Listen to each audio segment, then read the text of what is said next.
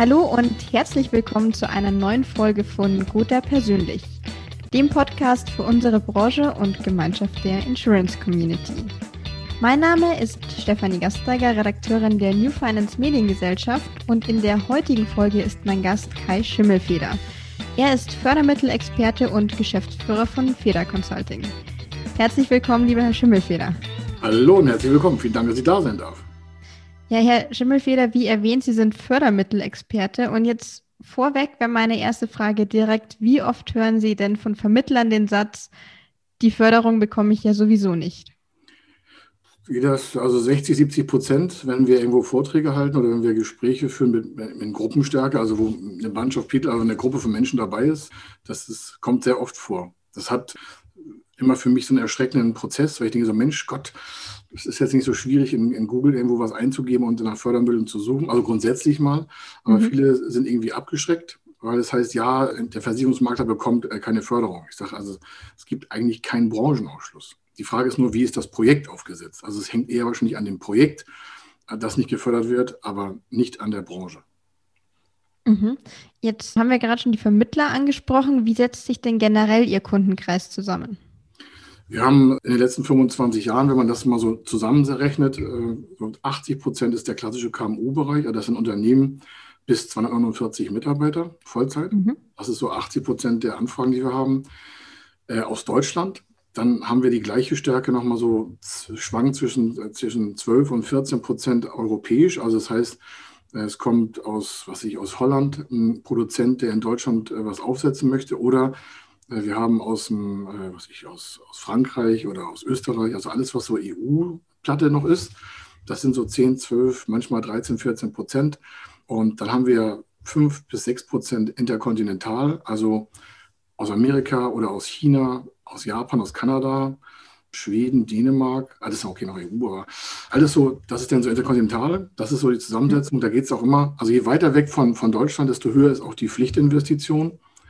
Ähm, das hat was damit zu, also das heißt, das Projekt muss größer sein, je weiter weg es von Deutschland ist, weil der Aufwand, ähm, interkontinentaleuropäisch zu arbeiten für das Unternehmen im Antragswesen, in der Projektplanung, in der Vorbereitung, in der Detailtiefe größer ist. Also es werden mehr Anforderungen gestellt von den mhm. Förderstellen, wenn man über Grenzen hinausgeht, als wenn man nur in Deutschland bleibt. Und äh, deswegen fangen wir also europäisch an, maximal fünf oder mindestens 5 Millionen Euro Projektvolumen pro Projekt.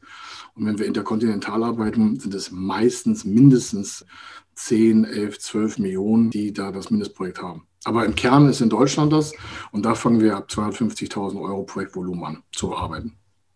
Sehr, sehr spannend, auch dass es so international übergreifend ist.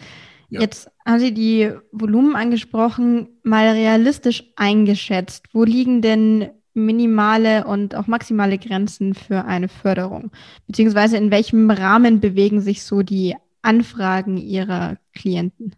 Das ist ja aufgrund unserer sehr breit aufgestellten äh, Förderbereiche. Wir machen ja von der Gründung und Selbstständigkeit auch da ab 250.000 Euro bis hin zur, zum Turnaround, also zur, zur Geschäftsmodellveränderung. Mhm. Und das jetzt über die Versicherungsbranche hinweg. Wir sind ja in, in eigentlich in allen Branchen tätig. Der größte Teil ist halt produzierendes Gewerbe, Verarbeitung. Das ist ja so ein großer Klotz in Deutschland. Da geht es um Maschinen und Anlagen. Da ist die Förderung, weil Sie ja gefragt haben, wie groß ist die Förderung, was ist das Minimum, was ist das Maximum. Mhm. Das hängt immer von dem Volumen ab. Nehmen wir Versicherungsbranche. Da wird ja keine große Halle in der Form genutzt. Wenn ich den Makler selber nehme, der hat entweder ein Office, ein Homeoffice oder ist größer, hat vielleicht Bürofläche, dann wird es immer größer, hat vielleicht ein eigenes Gebäude, hat vielleicht auch noch einen anderen Standort. Und das sind ja so die mal, Level der Expansion. Und da geht es ja meistens nicht um Maschinen. Deswegen geht es meistens um Dienstleistungen, um Konzepte, um Geschäftsmodelle und aktuell ja um Digitalisierung, das große Thema, und so ähm, Unternehmenskauf von Makler zu Makler. Also das heißt, ich kaufe einen anderen Makler auf. Und mhm. da sind die Förderungen halt wesentlich geringer im Vergleich zu einer, ich sag mal, 40 Millionen Anlagenförderung, um irgendwelche Tische, Stühle oder äh, zu bauen. Also hinten kommt ein Baumstamm rein und vorne kommt ein Tisch raus. Da sind ja ganz andere Investitionsvolumina. Wenn Sie es prozentual sehen, ist es eigentlich ähnlich. Das heißt also, wenn jemand mit 40 Millionen Euro Maschineninvestitionen eine 20 Prozent Förderung bekommt, sind das 8 Millionen. Und wenn jemand sagt, ich will aber 500.000 Euro in einen Unternehmenskauf für einen anderen Versicherungsmakler stecken und es gäbe vielleicht die Möglichkeit, einen Zuschuss zu bekommen, dann sind 20 Prozent von den 500.000 nur in Anführungsstrichen 100.000 Euro. Mhm. Also man macht das eher an den Prozentalitäten fest als an den Summen, äh, damit es auch nicht so verschreckend wirkt. Es kann aber auch sein, dass es gar keinen Zuschuss gibt, aber dafür gibt es andere Förderprogramme, die erst eine Investition eines Versicherungsmaklers überhaupt gangbar machen. Es liegt vielleicht daran, dass der Versicherungsmakler nicht genügend Eigenkapital hat. Dann gibt es ja so Förderprogramme zur Eigenkapitalstärkung, aber es muss immer Eigenkapital vorhanden sein, damit mhm. man was verstärken kann. Also es gibt da nicht Minimum, Maximum, sondern eher, was ist das Projekt? Also ich möchte auch gleich so, so, so eine Stilblüte noch erwähnen. Es gibt mhm. äh, Digitalisierungsprogramme, dann steht da drauf 50 Prozent Förderung, maximal 16.500 Euro Zuschuss. Das ist ein kleines Programm. Da ist die maximale Investition rund 33.000 Euro für Digitalisierung. Das heißt, da wird eine Webseite unterstützt, gefördert. Also Versicherungsmarkt, der eine Webseite neu aufsetzen will oder einen Kunden Software anbinden möchte, sowas. Das ist ja ein ganz kleines Programm. Dann ist die Förderung auch gerne 50 Prozent. Aber mhm. die Summe an sich hat dann maximal vielleicht 16.500 Euro an Zuschuss. Das mag für viele viel sein, für einige ist das gar nichts. Das kommt nur darauf an, wie groß man schon ist. Und dann sagen einige, boah, 50 Prozent Förderung für die Versicherungsmarke, das ist eine Bombennummer. Ja, ist eine Sache, wie viel absolute Euro stehen dann am Ende unterm Strich. Richtig. Im Gegensatz zu, sagen wir mal, zum, zum Mittelständler, der vielleicht 100 Mitarbeiter hat, produziert, was ich, Zuliefererteile für einen Automobilkonzern und sagt, Herr Schimmelfeld, ich habe gehört, Sie haben da was von 50 Prozent Förderung gesagt, das will ich jetzt auch haben, ich baue eine Halle. 5 Millionen, ich kriege 200.000 ähm, äh, Euro Zuschuss, äh, 200, 200 Millionen. Ich sage, nie, nie. Das kommt ja mal auf das Programm an und was Sie investieren wollen. Also, um das jetzt auf den Punkt zu bringen, hängt immer vom Projekt ab und äh, ist abhängig auch von den Investitionen, abhängig von der Branche. Und auch das, was überhaupt, äh, wie viel Zeit da gebraucht wird, wie ist der Zeitraum, wie viel Geld wird in diesem Zeitraum investiert. Also jede Frage ist individuell und man kann es nicht pauschalisieren. Aber eins kann ich sagen, wer mehr als 250.000 Euro investieren möchte, sollte auf jeden Fall sich das Thema Fördermittel auf den Tisch holen, denn wenn es vorne nicht beantragt wird, es gibt keine Rückwärtsförderung. Wenn es vorne verpasst mhm. ist, man kann es nicht nachholen. Also an der Stelle auch nochmal ein ganz wichtiger Appell man kann es nicht nachholen, vorher drum kümmern. Ja. Auch sehr spannend, dass Sie eben sagen, es gibt Alternativen eben zur klassischen Förderung und natürlich, dass sich der Vermittler da auch oder ihre Klienten durchaus Unterstützung holen müssen, um durchzublicken in den ganzen Möglichkeiten, die es gibt, damit ja. man die natürlich auch vollständig und umfänglich nutzen kann. Eigentlich sind wir sehr ähnlich so. Also zu dem, wir sind ja auch kein Steuerberater, dem, wo wir irgendwas vertreten oder wir machen auch keine Wirtschaftsprüfung oder rechtliche Beratung. Wir sind eher schon, wenn jemand sagt, was machen Sie denn so vom Ablauf her? Ich sage, naja, wenn jemand zu Ihnen kommt als Versicherungsmakler, also wenn ein Kunde zu einem Versicherungsmakler kommt, der will eine Sache versichert haben, mhm. Ähm, sei es ein Haus, dann wird er normalerweise sagen, wie groß ist das Haus? Ne? Wir fragen, wie viel wollen Sie investieren? Dann fragt der Makler vielleicht den, den Hausbesitzer, wie groß ist das Grundstück? Haben Sie Vermögenswerte? Was soll gemacht werden? Einbruch, Feuer, Diebstahl, Sturm, Hagel, hast du nicht gesehen? Mhm. Dann sagt er, ja, ich wohne aber noch in so einem Überflutungsgebiet. Dann sagt der Makler, oh, dann müssen wir so eine Risikogruppe. Und genauso ist das mit Fördermitteln auch. Wir fragen, in was wollen Sie investieren? Wie lange dauert das? Wie hoch wird das sein? Wie ist Ihr Eigenkapital? Äh, was machen Sie da eigentlich ganz genau? Wie sind die Investitionssummen geplant? Wie groß ist Ihr Unternehmen? Dann sagt der Versicherungsmakler vielleicht, ja, wozu wollen Sie das alles wissen? Ich sage ja, das sind alles Fragen, die so eine Förderschule fragt, damit die mhm. entscheiden kann, äh, ob das förderfähig ist. Und dann sagen die, ah, das wusste ich gar nicht. Also es ist eh relativ ähnlich. So, ne? Klar, klingt logisch und nachvollziehbar. Jetzt haben Sie schon in relativ großen Dimensionen gedacht, Stichwort Halle. Was ich ja. tatsächlich auch ganz lustig finde, sollte mal so ein Versicherungsmakler dann auch eine Halle anmieten. Wer weiß. Wir haben das, das war also, nur das, das ist ein echtes Beispiel. Ich wollte das jetzt kurz reinschieben. Äh, wir haben Versicherungsmakler, also aus, aus, genau aus ihrer Zielgruppe heraus, der hat gesagt, okay, ich, hab, hatte, der hatte so ein singuläres Büro, also ein klassisches Büro, also Sekretariat, Verwaltungsangestellte und er selber. Und dann halt noch ein bisschen so Agenturleistung und ein bisschen Callcenter und Leads gekauft und sowas, also dass es relativ übersichtlich war. Und sagt so, ich möchte jetzt einen großen Sprung machen. Und hat sich dann wirklich einen Gebäudekontrakt gekauft, also ein, ein leerstehendes Gebäude. Da waren so 14 Büros drin Und das war ein Verwaltungsgebäude und er musste auch nichts dran machen. Das war noch also zehn Jahre alt. Das war jetzt nicht das Neueste, aber es war top ein Schuss, top gepflegt und wurde einfach verkauft, weil es nicht mehr genutzt wurde. Ja. Und mhm. dann hat er das gekauft das, ist das war eine Gewerbeeinheit, und hat sein Büro da reingepackt und hat alles andere dann noch vermietet und mit anderen Maklern zusammen so eine riesen sagen wir, Makler-Immobilie fast gebaut und hat ein Investment eingebaut.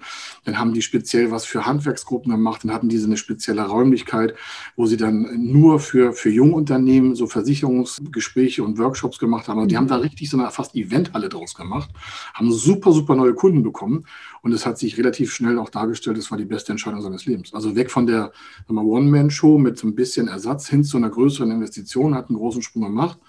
Und hat sich auch am, Ende nicht, hat sich am Anfang nicht wohlgefühlt. Also Mensch, eine große Investition, wir haben fast 1,5 Millionen finanziert. Mhm. So kann es dann auch gehen. Macht ja nicht jeder, aber nur, dass ich denke, das war ein Praxisbeispiel, war, war spannend, war, war sehr erfolgreich.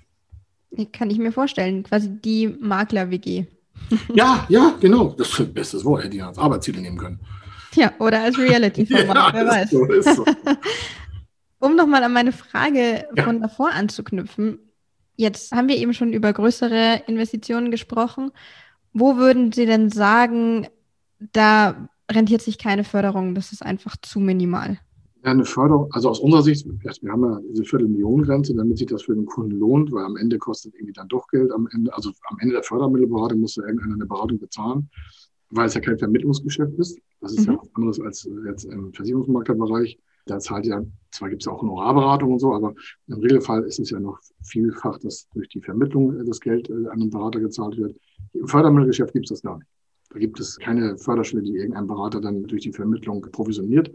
Also stehen am Ende Kosten. Diese Kosten wägen wir vorab und sagen, lieber Kunde, Sie haben ein tolles Projekt, aber im Gesamtdurchlauf würde das vom Aufwand her mehr bedeuten, wenn wir das machen, äh, weil das Projekt ist zu klein äh, und es kostet dann zu viel und Sie haben dann den Vorteil, den wir eigentlich generieren wollten, der wird in, in vielleicht im Beraterhonorar aufgelöst. Das heißen, die Kosten, die entstehen von Zeit und Geld, die würden dann vielleicht sich äh, kompensieren mit dem Zuschuss. Man sagt, ja, was nett, dass Sie das sagen, aber ich möchte, dass es trotzdem gemacht wird, egal wie groß es ist. Dann sagen wir, ja, okay, müssen wir gucken, weil wir halt unsere Untergrenze, Untergrenze haben. So, und wenn Sie sagen, wo lohnt sich das? Entweder es ist groß genug, dass sich dann wirtschaftlicher Vorteil ergibt. Das ist rechnerisch nicht nur bei uns so, sondern bei vielen anderen Beratern auch so eine Viertelmillion Euro. Mhm. Oder das Projekt ist relativ übersichtlich und einfach. Also das heißt, wenn es ein Digitalisierungsprojekt ist, ein kleines, ich sage mal, es ist eine Webseite, äh, soll neu aufgesetzt werden vom Versicherungsmakler und noch eine Kundenautomatisation, also so Automatiksoftware, ähm, gibt ja verschiedene am Markt, wo man dann quasi über Webseiten Lead-Generierung neue Kontakte generieren kann, um das Geschäft so in die Expansion zu treiben. Das kann der Makler eigentlich selber. Warum?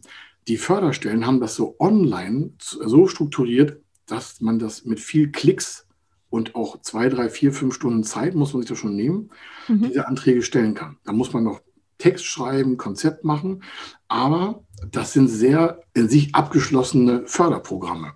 Weil mhm. sie halt auch relativ klein sind, will ja auch eine Förderschwelle nicht so viel Aufwand damit haben. Die halten es also sehr in Formulare gepresst, sehr stark online-lastig.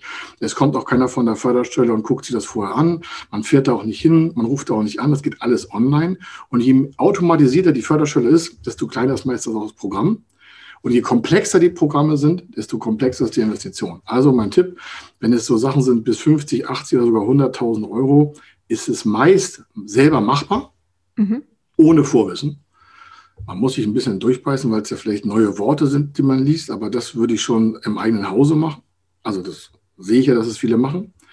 Und wir, wir raten auch dazu. Ja, oder wir haben auch Videos auf YouTube bei uns, wo das dann erklärt wird, wie man das selber macht. Das geben wir ja extra schon raus, damit nicht jeder denkt, oh, ich muss sofort erstmal einen Berater haben. Nee, bei kleineren Projekten ist selbst ist die Frau, selbst ist der Mann. Also 50, 80, 100.000 Euro Investition würde ich gar keine externe Beratung. Glaube ich, dass man das nicht braucht, weil die Programme sind so einfach, dass es auch so funktioniert. Mhm.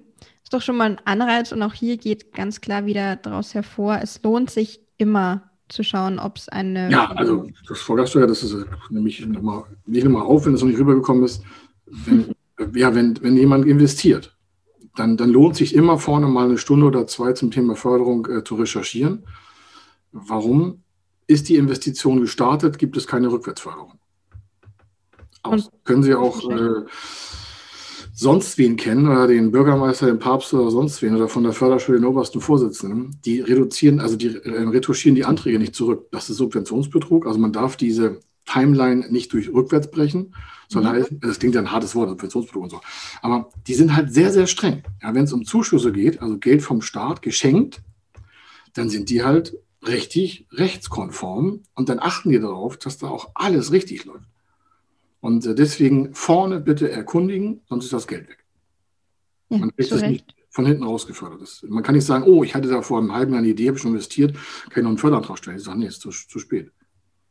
Zu, ja, zu verschenken hat ja auch keiner was. Ja, das denke ich auch immer, ja. Und dann sagen einige, ach ja, schon für die 10.000 Euro, die machen mich ja jetzt nicht äh, reich. Ich sage, naja, 10.000 Euro haben und nicht haben, würde ich schon machen. Und dann sagen einige, ach, das, der Aufwand ist mir zu groß. Ich sage, Gott, dann nehmen Sie doch den Antrag und machen sich eine Freude und spenden das Geld an ein Kinderhospiz oder einen Tierverein oder machen Sie was Gutes draus. Weil das Geld ist schon da, ja. Also kein Versicherungsmakler nimmt das Geld dem anderen weg. Das Geld wird nicht produziert, wenn der Antrag gestellt wird, sondern das Geld ist vorher da. Erinnern Sie sich denn noch an einen besonders skurrilen Antrag? Die skurrilsten kann ich Ihnen gar nicht nennen. Das wäre, glaube ich, öffentlich nicht so sinnvoll. Da, da ist ethisch-moralisch äh, bei einigen das, also nicht aus der Versicherungsmaklerschaft, das muss ich dazu sagen, sondern es kommt dann aus anderen Gewerben, um es mal so anzudeuten. Da gibt es schon Sachen, die ich jetzt ethisch-moralisch, äh, die wir alle hier nicht vertreten und damit ist es auch Programm für uns dann auch nicht, also die Anfrage ist dann für uns nicht machbar.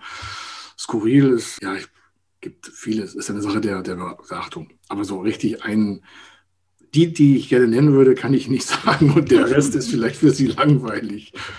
Aber so das Schlimmste ist, um es vielleicht pauschalisierter zu sagen, Fördermittel sind nicht für Projekte, und das schärft dann schon die Skurrilität, die von vornherein eigentlich äh, schon, wo das Unternehmen schon so das Lebensende erreicht hat. Also Fördermittel sind nicht dazu da, um Unternehmen, äh, denen es schlecht geht, noch Geld hinterher zu werfen. Das denken viele ja noch, von wegen, ich rufe mal an, ich will 500.000 Euro investieren, damit ich meine Zukunft retten kann, habe selbst kein Eigenkapital und mein Gewinn ist auch bei Null und ich dachte, es gibt jetzt Fördermittel dafür. Das gibt es in allen Branchen. Da, da merkt man schon, okay, da ist kaufmännisch bei den Menschen doch sehr viel irgendwie noch aufzuholen. Äh, um es ganz mhm. offen zu sagen, nicht jeder Unternehmer sollte ein Unternehmen führen. Oder nicht jeder, der denkt, er ist selbstständig, ist auch selbstständig. Oder nicht jeder denkt, der hat ein Unternehmen, ist, also Sie merken, was ich meine, es ist mhm. nicht jedem gegeben, ein Unternehmen erfolgreich zu führen. Und dann aus dieser Ecke kommen die skurrilsten Anfragen. Also eher einmal betriebswirtschaftlich, aber auch ethisch-moralisch. Und ähm, wir haben zum Beispiel, ja, vielleicht das als, damit es nicht so rumgeeiert klingt, so Hanfanbau. Ja für, für, Sie, für Sie ist das, äh, vielleicht für einige ist das ganz toll und so, aber wir haben Hanfanbau. Hanfanbau war eine Anfrage. Also total ernst gemeint, ja. Super Konzept hinter, also von der Qualität her. Aber das ist für uns zu nah am Drogenkonsum und das ist auch für Förderstellen schwierig. Und da wir seit 25 Jahren arbeiten, haben wir vorgefragt und diese haben die, haben die Förderstellen auch gesagt, pff, das ist ethisch vielleicht nicht so super. Das, aus der Fördersicht. Das mag in der Bevölkerung ganz anders aufgenommen werden. Aber wir sind Fördermittelberater und was soll ich Ihnen da sagen? Das ist dann schon etwas, wo ich sage, boah, schwierig so. Ne? Also vielleicht nicht skurril, aber schwierig. haben wir nicht gemacht, weil wir es vorher schon halt abgesetzt haben, aber ja. Kann ich mir vorstellen. Ja, Herr Schimmelfeder, jetzt habe ich noch eine persönliche Frage. Und zwar befinden wir uns jetzt mitten in der EM. Das Achtelfinale ist gesichert für Deutschland seit dem Spiel gegen Ungarn. Verfolgen Sie denn die EM selber mit? Und was ja, ist Ihr Tipp, wie weit kommt Deutschland? Ich hätte es mir stärker im Antrieb gewünscht. Einige sagen ja immer, ja, Deutschland ist eine Turniermannschaft, ja, wir arbeiten uns dann hoch. Aber ich glaube, das, das wird schwierig. Es wird so schwierig, dass wir das leider nicht schaffen. Das klingt jetzt ganz hart. Einige würden sagen, ja, wie kannst du denn so nicht so positiv denken? Ich habe auch das Franzosenspiel gesehen. Da muss ich sagen, die sind schon ganz schön zügig unterwegs. Und ich glaube, sie sind hungriger. Und ich glaube, das ist auch ein gutes Beispiel für Unternehmen. Das kann man mit der EM vergleichen. Nur auf dem Platz stehen reicht nicht. Da muss man auch hungriger sein. Und ich glaube nicht, dass Deutschland leider hungrig genug ist, um, diese EM, um die EM zu gewinnen. Das heißt, ich hoffe, wir schaffen es ins Halbfinale. Davon gehe ich schon aus. Dann ist die Mannschaft aber auch ausgelutscht irgendwann, außer sie werden jetzt nochmal richtig hungrig. Aber mir fehlt der Hunger der Mannschaft, muss ich ganz so sagen. Mir ist das nicht hungrig genug. Wer EM-Meister, wer, wer Champions League spielen kann oder wer auch EM-Meister werden will, da muss sich vorne 120 Prozent am ersten Tag liefern und mich nicht hocharbeiten. Da erwartet man, dass man da eine Glanzleistung abgibt. Das ist wie im Unternehmertum. Wenn man Spitzenleistung erreichen will, dann muss man Spitzenqualität abliefern. Das fängt nicht an zum Warmlaufen, sondern Warmlaufen ist vorher. Kabinenquatscherei ist auch fantastisch, aber auf dem Platz 100 Prozent. Und das 90 Minuten. Hört sich jetzt hart an, einige sind vielleicht geschockt, aber so arbeiten wir seit 25 Jahren. Ich habe selbst Leistungssport gemacht und mich hat auch einer gefragt, ob ich mich noch aufwärmen will. Entweder gewinnen oder Zweiter werden. Welchen Leistungssport haben Sie denn betrieben, wenn wir in der persönlichen hab, Schiene Ja, waren? klar. Ich habe ja, ja, hab ja früher Strongest Man-Wettbewerbe gemacht, also stärkste Mann der Welt, also LKW ziehen, Schiffe, Flugzeuge wegwerfen und sowas alles. Steine heben, Baumstämme hochwerfen. Und komme ja eigentlich aus dem Kraft-3-Kampf, also aus dem Schwerathletiksport, also Kniebeuge, Bankdrücken, Kreuzheben. Habe das zehn Jahre als Profi gemacht und ich weiß, was, was, wenn man nicht hungrig ist, kann man nicht Erster werden. Ich habe, ich habe nicht so einen Gedanken, und das kommt mir oftmals bei den deutschen Mannschaften so vor, um das so zusammenzubasteln, ähm, die freuen sich dabei zu sein bei der EM. Mhm. Das, das, reicht aber nicht. Weil da, da, sind auch andere, die sich freuen. Aber wenn man vorne mitspielen will und Erster werden will, auf dem Podest stehen will, und für mich zählt dann der erste Platz, wenn die sagen, ja, wir wollen EM-Meister werden, dann muss man auch Feuer machen. Und ich habe das früher auch so gemacht. Ich habe einmal einen zweiten Platz gemacht, das hat mich total geärgert. Ich habe dann immer doppelt so hart trainiert. Einige, das ist so wie Ronaldo, ja? die sagen sich, boah, was für ein Gelackter, so, ne? Aber der trainiert halt tausend Stunden mehr vielleicht auf zehn Jahre. Wenn er nur jeden Tag eine Stunde mehr arbeitet, hat er in der Woche sieben, hat er im Monat 28 Stunden mehr gearbeitet, hat er locker mal im, im Jahr 350 Stunden mehr gearbeitet. Mhm. Was machen Sie zehn Jahre? Das sind 3500 Stunden. Wenn sich einige fragen, warum trifft er dann immer? Warum ist der vorne und macht den Abstauber? Das ist wie bei mir im Sport. Ich bin am Tag zweimal trainieren gegangen, weil ich beim ersten Mal war ich dann so platt, ich musste meine Trainingseinheiten ja teilen. Ich habe zehnmal die Woche trainiert im Regelfall, zwei nationale, also zwei internationale Wettkämpfe, vier nationale Wettkämpfe im Jahr. Das heißt, sie haben zwischen zwei Wettkämpfen nur sechs bis acht Wochen Zeit. Da brauchen sie ein super Team. Ja, ich hatte einen Physiotherapeuten, Doc, mhm. Arzt, Masseur, einen Koch, alles, was dazugehört. Alleine schafft man solche Leistungen nicht. Und das über Jahre hinweg. Plus Verletzungsausfall, plus, plus, plus. Also, ja, ich habe LKWs gezogen, gibt auch lustige Fotos davon noch im Internet. Da sehe ich auch nicht lustig aus, weil der Druck halt im Körper tierisch steigt und man ist halt alleine. Das ist halt ein, ein Solosport. Da geht es nur darum, zieht er den LKW oder zieht er ihn nicht. Und die Zuschauer freuen sich, wenn es halt jemand auch nicht schafft. Ich hatte immer 25% Hater, 25% Lovely-Fans und 50% wusste man nicht, ob sie mich toll finden sollen oder ob sie mich verrückt finden sollen. Da stehen zehn Menschen, ja, muskelgepackt, einige mit dem Bauch. Ich hatte, war damals schon sehr übergewichtig, also sehr stark, ja, also stark übergewichtig auch und habe das aber in, in Kraft umgewandelt und die wiegen alle 120, 130, 140, 150 Kilo Lebendgewicht das ist ja schon mal von der Form her anders. Ja? Und die wollen da jetzt LKWs ziehen und, und, und äh, Betonsteine heben, Flugzeuge durch den Raum werfen, hätte ich was gesagt, also Flugzeuge ziehen. Also echte Flugzeuge, keine Cessna, sondern ich meine Passagierflugzeuge. Ja, ich habe selber leider sowas mal gemacht. Leider warum? Danach war ich, glaube ich, acht Wochen total fertig. Mir sind irgendwie zig Fasern gerissen. Ich hatte Verschränkungen in der Wirbelsäule. Das war also nicht lustig, weil die Last einfach brutal ist. Und das ist das mit hungrig sein. Ja, wenn Sie als Unternehmer nicht hungrig sind, dann machen sie ein Hobby draus. Das hört sich auch wieder hart an, aber das ist einfach so. Also, das sind also zehn Leute, die dann alle rumgucken und dann finden einige Zuschauer das toll. Das ist wie heute auch im Unternehmertum. Ja? Mhm. Wenn ich Versicherungsmakler bin und habe eine Wahnsinnsidee und einige sagen, oh, die ist aber voll doof, die Idee. Dann knicken halt einige ein, einige setzen sich durch. Oder ja, einige sagen, oh, super. So, also die Freunde drumherum, die sagen, ja, meinst du, dass du das machen musst und so, und dann musst du ja mehr arbeiten oder du musst mal ein Jahr jetzt voll Gas geben, wenn du da jetzt irgendwie expandieren willst oder so Unternehmenskauf, Makler. Ne? Ja, das äh, kann man ja locker mal übers Wochenende machen, ist ja ganz easy. Nee, das ist nicht easy. Man muss viel mehr vorbereiten. Ja, das ist wie im Sport. Ich wusste immer ein halbes Jahr vorher, wann ich welches Gewicht wie wo heben musste. Und es war nicht so. Das habe ich alles vorher durchkalkulieren lassen, damit es genau auf den Punkt stimmt. Und ich finde auch so ist Erfolg. Einige sagen, ja, Erfolg ist das, was du planst, wenn du nicht dabei bist oder wie das dieser ganze Spruch auch heißt. Entscheidend ist doch, wer keinen Plan hat, kann ja nicht mal feststellen, aber davon abgewichen ist. Und dann wundern sich einige nach drei, vier Jahren, dass sie immer noch dastehen, wo sie heute stehen. Und sagen, ja, wie, wie kam das denn? Warum sind denn andere größer geworden? Ich sage, ja, vielleicht wie Ronaldo mehr trainiert, mehr auf dem Platz, mehr Hunger, mehr Durchzugsstärke, mehr Schmerzunempfindlichkeiten. Mich hat keiner gefragt, ob es mir gut geht auf dem Wettkampf. Entweder Leistung abgeben oder nach Hause fahren. Knickknack, Ämpchen ab. Hört sich hart an, aber ist so. Und die Konkurrenz ist hart. Ja, das ist doch Versicherungsmakler. Wenn ich heute sehe, wie viele Online-Portale da mit gigantischen Angeboten äh, rumwerben, da würde ich mir als Versicherungsmakler schon Gedanken machen. Auf jeden Fall expandieren. Oder die andere Variante ist, wie kann ich mit Minimalkosten bis zur Rente kommen? Das ist natürlich auch für einige eine Option. Aber ich bin immer für Expansion. Progressiv nach vorne. Gute Ideen, gute Geschäfte, gute Kundenmehrwerte liefern. Anders und besser sein als die anderen. Und da muss man auch mal weit und größer denken als Standard. Standard ist Mittelmaß. Und im Mittelmaß ist, wie das Wort schon sagt, die Mitte. Und da sind die meisten. Ist ja auch einfacher. Mhm. ja, und das war nur so ein Exkurs. Also da, da brach jetzt gerade mir der Leistungssportler von früher noch durch, aber das ist ja fast 25 Jahre her. Entschuldigen Sie, aber das, das bleibt drin. Das Feuer ist noch da.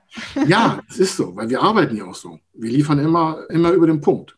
Es wird, wenn man Erster werden will, muss man besser denken als der Erste. Ja, und um die großen Gedanken dann auch zu finanzieren, lohnt sich eben ein Blick in den Fördermittelantrag. Jetzt kommen wir abschließend noch zu Ihrer eigenen Nominierung an den nachfolgenden Interviewgast. Ich ja. fasse es gerne nochmal zusammen. Der jeweilige Interviewgast der aktuellen Folge nominiert eine Branchenkollegin oder einen Branchenkollegen ihrer oder seiner Wahl für die darauffolgende Folge. Und bei der Nominierung immer mit dabei eine Frage an den kommenden Gast die dann wiederum von ihm oder ihr beantwortet wird. Also was ist Ihre Frage und an wen möchten Sie sie richten? Also ich richte die Frage in Ausblickform. Also ich frage den Andreas Schwarz, wer oder wie sieht die Branche 2030 aus? Wie sieht die Versicherungsbranche 2030 aus?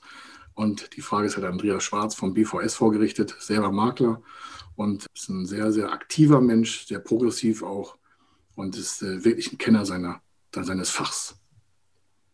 Ja, dann sind wir sehr gespannt auf die Antwort und vielleicht auch schon auf 2030. Ja, von Ihnen, lieber Herr Schimmelfeder, wissen wir jetzt, dass Sie Leistungssportler waren, sehr gut im Kopfrechnen sind, habe ich mitbekommen. ja. Und es sich auf jeden Fall lohnt, sich mit Fördermitteln auseinanderzusetzen. Interessierte Zuhörer können sich dazu auch gerne noch das schriftliche Interview mit Ihnen auf dem Gotha Maklerblog anschauen. Und Ihnen erstmal vielen Dank und wir sind gespannt, wie es in der EM weitergeht. So wollen wir es haben. Also vielen Dank.